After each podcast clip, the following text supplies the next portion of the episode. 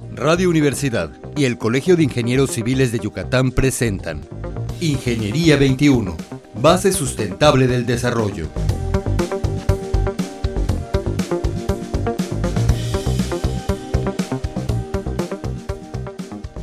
Muy buenos días, estimados radioescuchas. Estamos en el programa Ingeniería 21. Hace algunos programas hemos estado hablando mucho de informática y de nubes y de Internet. Y hoy vamos a cambiar un poquito de tema. Nuestro invitado de hoy es el ingeniero Jorge Alfonso López González. Buenos días, ingeniero. Buenos días. Y el ingeniero ha trabajado en la Secretaría de Agricultura y Recursos Hidráulicos y ha sido 10 años director técnico de la JAPAI. Actualmente también trabaja en una empresa. Efectivamente. Y ha sido presidente de la Sociedad de Exalumnos de la Facultad de Ingeniería y también actualmente es catedrático enseñando en el área de hidráulica. Efectivamente, así es. Bien, ingeniero, pues el tema de hoy va a ser sobre el agua. Yo creo que nos va a interesar mucho. Y pues, ingeniero, ¿nos podría comentar cuál es la mejor agua para tomar? ¿La, de, la potable o la embotellada? ¿Qué tal? Buenos días. Bueno, pues esa es una muy buena pregunta para, para empezar la charla. Pues el agua potable de la llave eh, le sobra lo que al agua embotellada le falta, los minerales. ¿Y cuáles? Pues los minerales de calcio y, y de magnesio. Nosotros eh, en los años 60, cuando la planta se inaugura, la planta de agua potable. La 1, ¿no? La, la Mérida 1. La Mérida 1, pues este, nosotros crecimos tomando agua de la llave. Y así pasó y nunca hubo alguien que se enfermara de, de eso. O sea, realmente así crecimos. Pero ¿qué fue lo que cambió? Pues no sabemos. Pues en los años 80 uh -huh. surgen problemas con el cólera. Pero fue una, un problema a nivel eh, mundial, pero focalizado. Sí. Focalizado, digamos que en África, en Perú. Uh -huh. Y pues mientras unos vieron una, un nicho de oportunidad en cuanto a salud pública para mejorarla, uh -huh. pues otros vieron un nicho de oportunidad, pero para hacer comercio, ¿no? Para hacer y negocio. que en este caso, bueno, pues a lo mejor la idea fue, fue buena en un principio y, y dijeron, pues vamos a embotellar el agua y le, la purificamos y, y, la vendemos. Esa fue la, el punto de, de, partida, de partida, del por cual. Uh -huh. Y no solo pasó en, en, en, Yucatán, a nivel mundial, porque el, el, agua se empezó a embotellar y se vendió masivamente desde los años 80 hasta la fecha. Sí, o sea que la pregunta de cuál es la mejor, pues vuelvo a, a recalcar, ¿no? Al agua potable le sobra lo que al agua embotellada le falta. Okay. ¿Y por qué, ingeniero, es tan importante el calcio y el magnesio en el agua? O sea, ¿por qué mencionamos específicamente estas dos sustancias? El cuerpo humano es 70% agua. Uh -huh. Y el complemento de la constitución biológica pues son los minerales, los cuales son la base del crecimiento de huesos y de cartílagos. Okay. Eh, fortalece las venas y las arterias y del sistema inmunológico. Esa es la importancia que tienen los minerales. El calcio es fundamental para la formación del tejido óseo.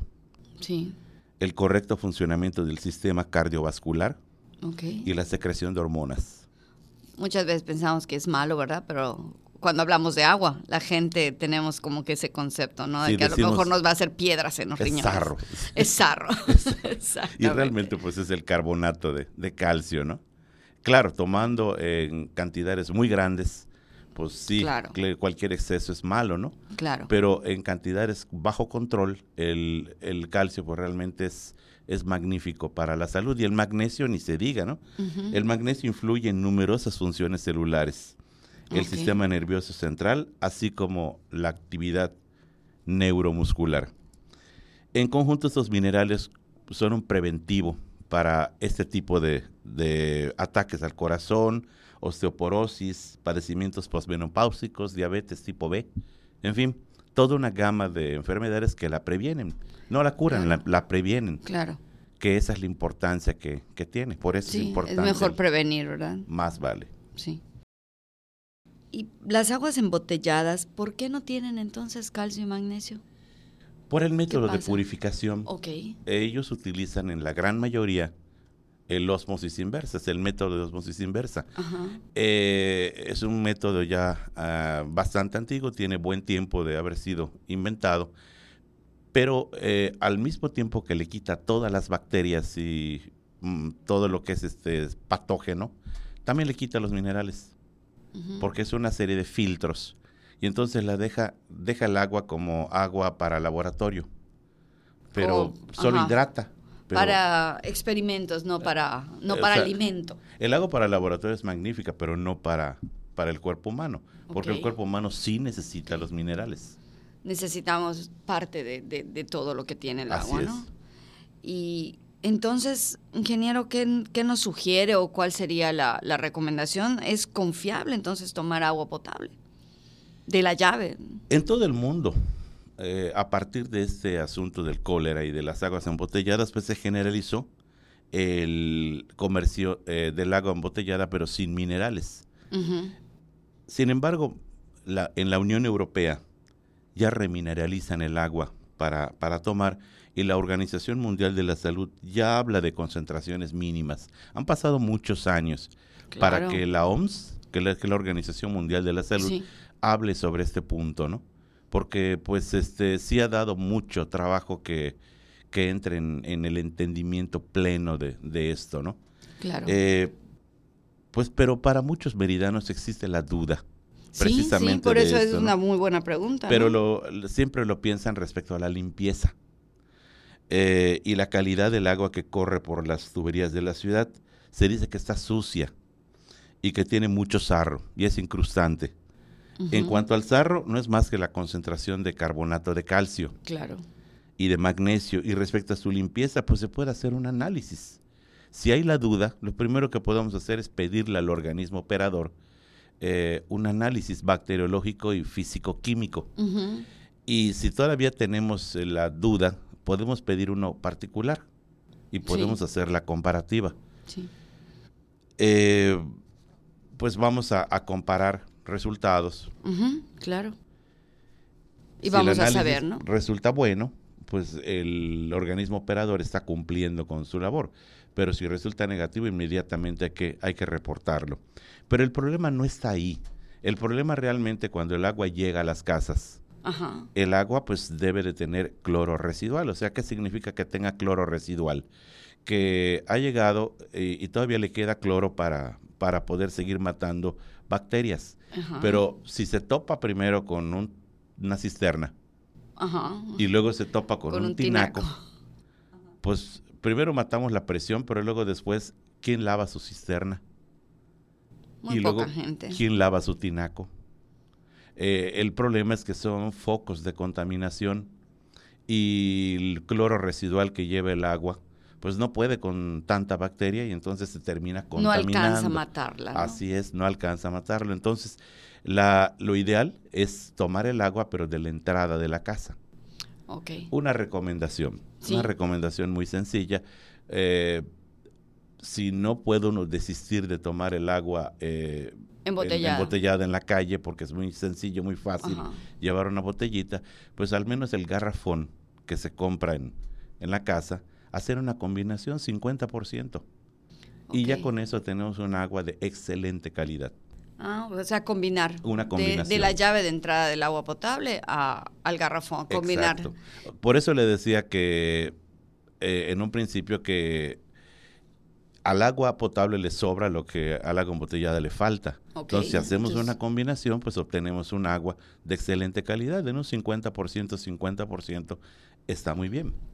Ah, mire, eh, también podría ser, no sé, bueno, en mi caso lo que mis papás hicieron en la casa que teníamos antes, en mi niñez y ahora actualmente, cuando yo construí mi casa, yo en mi cocina tengo una entrada directa del, de la calle. O Eh, sea, eh. no, no pasa mi, el agua con la que cocino y, y con la que se preparan los alimentos no pasa ni por el tinaco ni por la cisterna.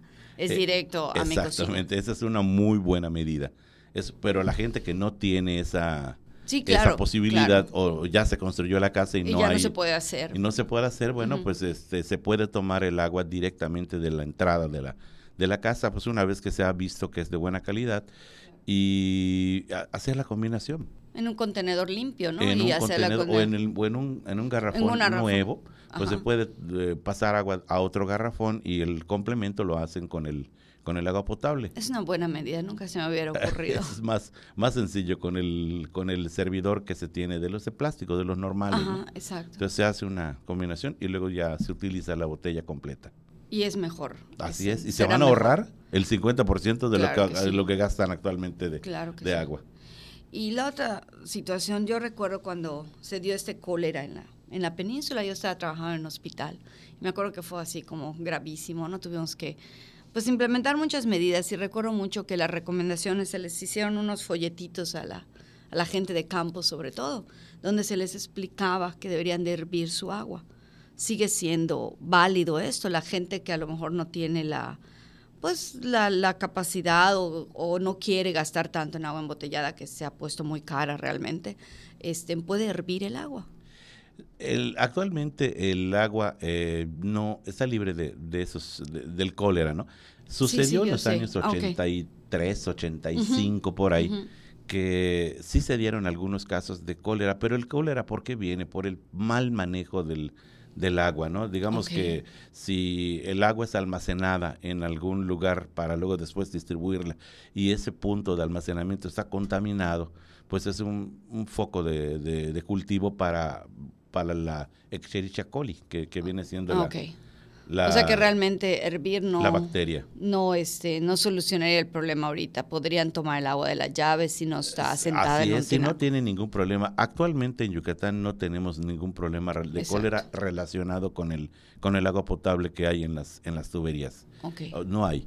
Eh, es muy bueno tomarlo, pero de la entrada de la casa antes de que pase por por los tinacos y por todo. Pero si la gente quiere hervirla, eh, lo único que se van a encontrar es que es un tiene un mal sabor. ¿Por- Es- por qué, tiene un mal sabor, ¿no? ¿Por Realmente. qué le pasa eso? Pero es más fácil congelarla. O sea, el congelar el agua o hervirla es la misma función. O sea, en alta temperatura o en baja temperatura, sí. eh, las bacterias se mueren. Entonces es más fácil congelarla que hervirla.